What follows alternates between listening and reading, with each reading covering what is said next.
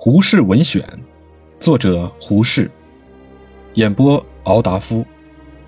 新思潮的意义，研究问题，输入学理，整理国故，再造文明。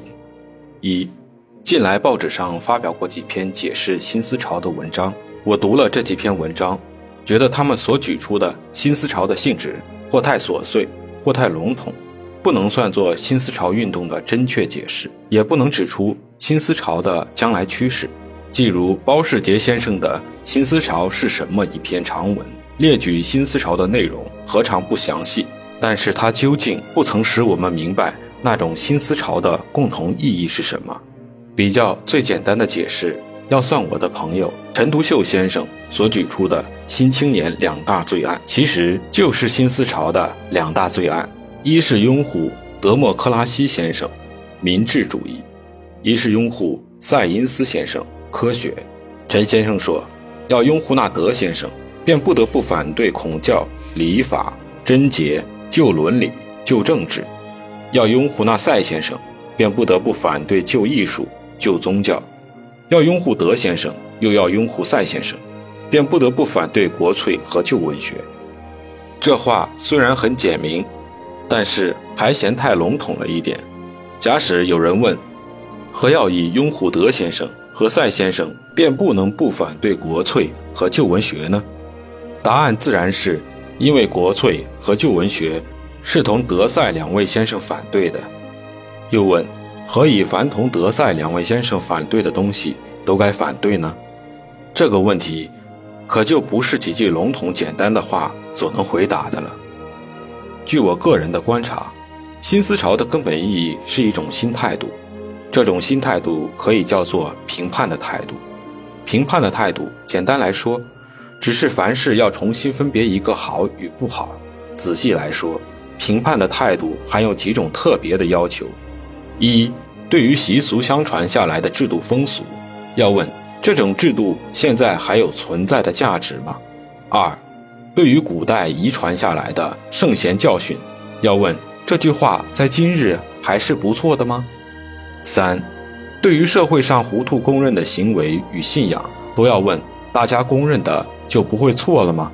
大家这样做，我也应该这样做吗？难道没有别的方法比这个方法更好吗？更有道理、更有意义的吗？尼采说，现今时代是一个重新固定一切价值的时代。重新固定一切价值，八个字便是评判的态度的最好解释。从前的人说妇女的脚越小越美，现在我们不但不承认小脚为美，简直说这是惨无人道了。十年前，人家和店家都用鸦片烟敬客，现在鸦片烟变成了犯禁品了。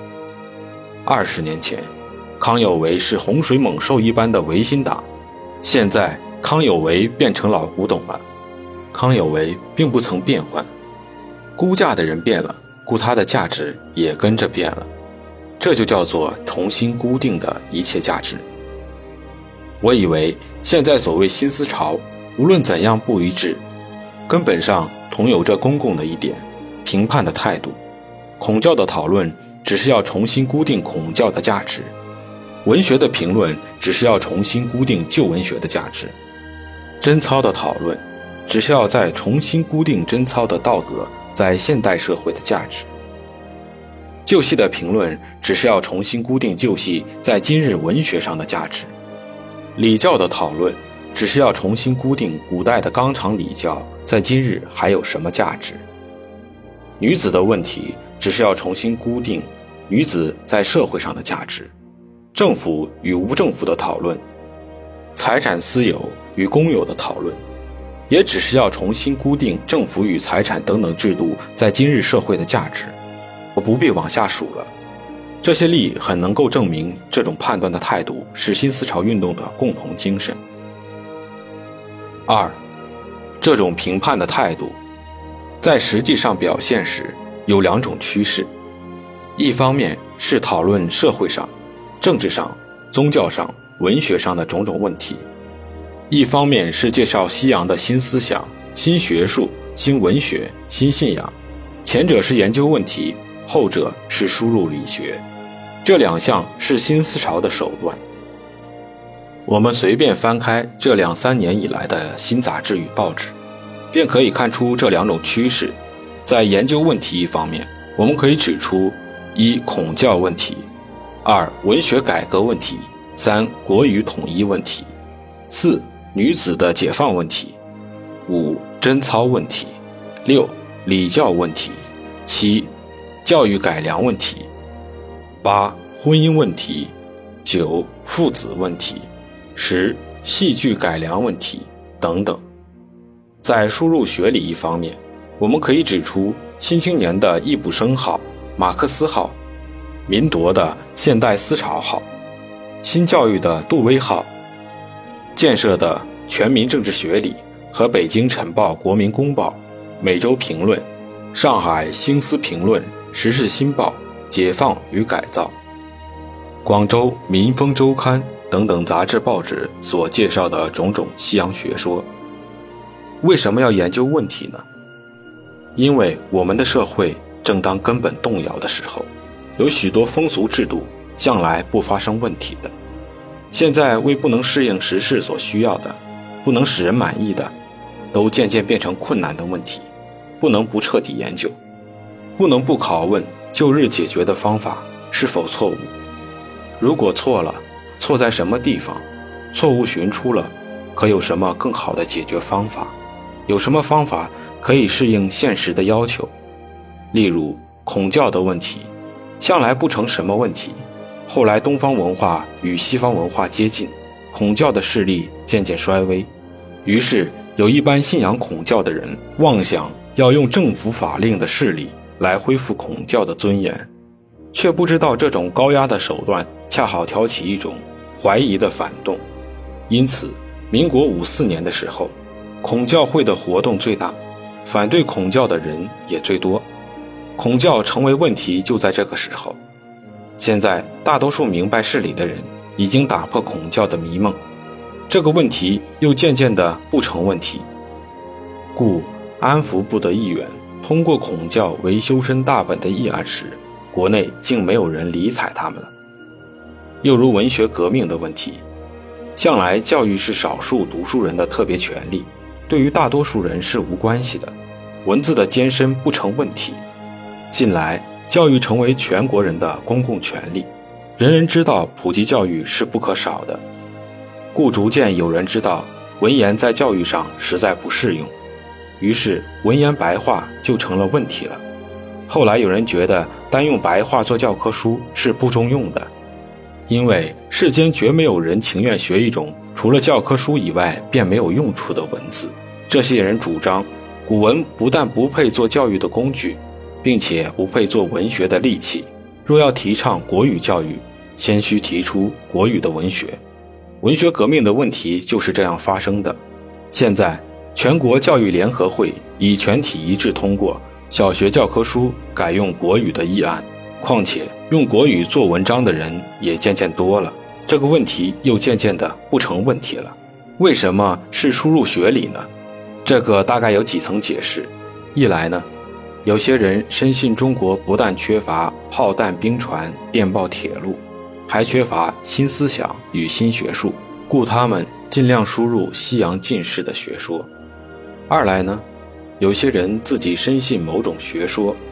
要想它传播发展，故尽力提倡。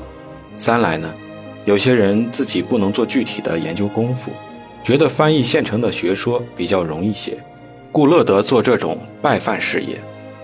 四来呢，研究具体社会问题或政治问题，一方面做那破坏事业，一方面做对症下药的功夫，不但不容易，并且很遭犯忌讳，很容易惹祸，故不如做介绍学说的事业。借学理研究的美名，既可以避过击败的罪名，又可以种下一点革命的种子。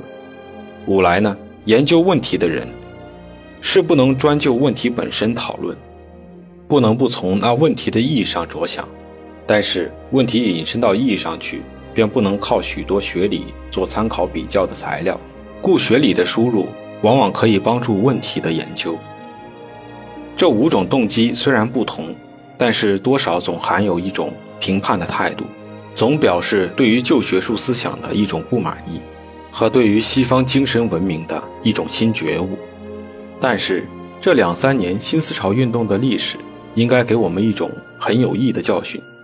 什么教训呢？就是这两三年来新思潮运动的最大成绩，差不多全是研究问题的结果。新文学运动便是一个最明白的例。这个道理很容易解释：凡社会上成为问题的问题，一定是与许多人有密切关系的。这许多人虽然不能提出什么新解决，但是他们平时对于这个问题自然不能不注意。若是有人能把这个问题的各个方面都细细分析出来，加上评判的研究，指出不满意的所在，提出新鲜的救济方法，自然容易引起许多人的注意。